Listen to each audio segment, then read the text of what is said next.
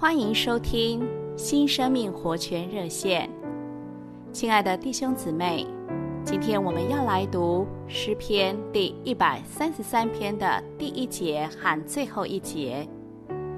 看呐，弟兄和睦同居，是何等的善，何等的美！在那里有耶和华所命定的福，就是永远的生命。亲爱的弟兄姊妹们，神所能施恩祝福的，就是同心合意，也就是合一。这合一的实行，牵涉到我们的心思、我们的爱，也牵涉到我们所说的话。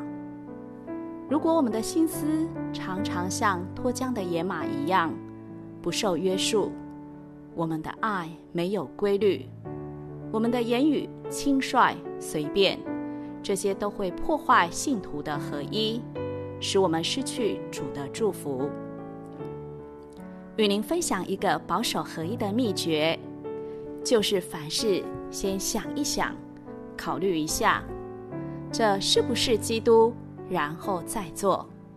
说话也是这样，是基督才说，不是基督就不要说。有时候，我们不说咒骂的坏话，却随便说话，意见多多，结果就给人带来难处。然而，一句简单的好话或赞美，却能发挥远超我们想象的力量，有时候甚至能救人一命。亲爱的弟兄姊妹和朋友们，我们都愿意我们所在的地方蒙恩，得到神的祝福。但不要忘记了，神所命定那永远生命的福，乃是根据弟兄和睦同居。唯有在这合一里，才能有神的祝福。愿我们都能成为蒙神祝福的人。谢谢您的收听，我们明天再见。